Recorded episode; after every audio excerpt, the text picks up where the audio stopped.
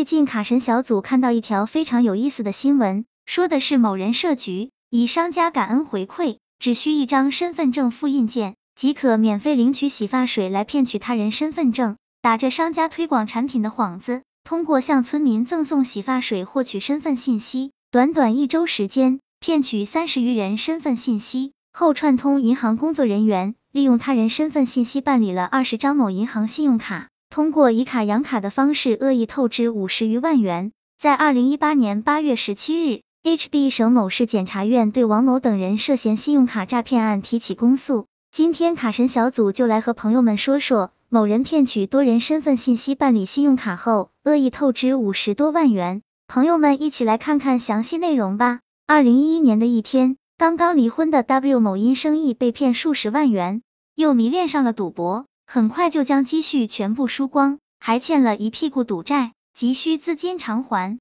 就在这时，W 某的闺蜜 S 某为她介绍了在某银行工作的 Z 某。点 Z 某告诉 W 某，只需要提供一份身份证复印件，并支付一定的服务费，就可以帮 W 某办理信用卡透支，解决资金问题。只要我拿到别人的身份证复印件，银行不与申请人当面确认就可以办理。W 某将信将疑的问 Z 某点 Z 某给出了肯定的回答，同时 Z 某表示，信用卡办理成功后，还可以帮 W 某忙介绍做信用卡养卡业务的公司，套现仅需百分之一手续费，资金问题马上就可以解决。发现了一条生财之道的 W 某兴奋不已，可是如何获取他人身份资料呢？W 某和 S 某、Z 某商量后，准备了两箱洗发水。S 某联系在镇开副食店的姑父，以宣传洗发产品的名义，用一张身份证复印件可免费领取洗发水一瓶。这招果然很奏效。一周后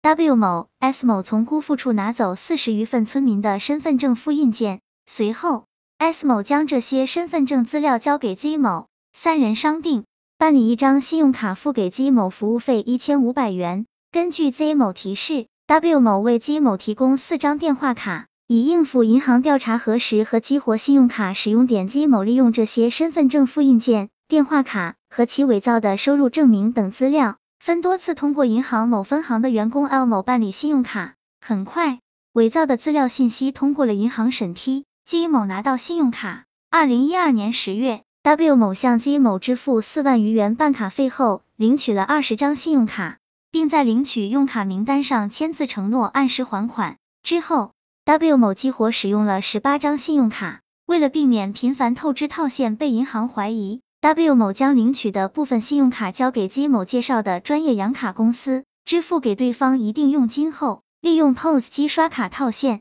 再用套取的钱偿还其他信用卡的欠款。就这样，W 某通过以卡养卡的方式，共恶意透支人民币五十三万余元。加上利息和滞纳金，银行累计损失七十二万余元。卡神小组总结：当朋友们看完上面的资料，是否有点胆战心惊？卡神小组提醒朋友们，身份证信息一定不要随意外泄。如果朋友们不知道如何加密和保护个人身份证信息，不不妨留意下卡神小组以前的文章。卡神小组在最后告诉朋友们，如果遇到此类骗局，一定要在复印后的身份证协商用途和本人签名，只有这样，才能更好的被别有用心的人挪作他用。卡神小组希望朋友们能学会个人信息保护，毕竟个人信息泄露所引发的纠纷并不少，希望这个资料对朋友们有所帮助。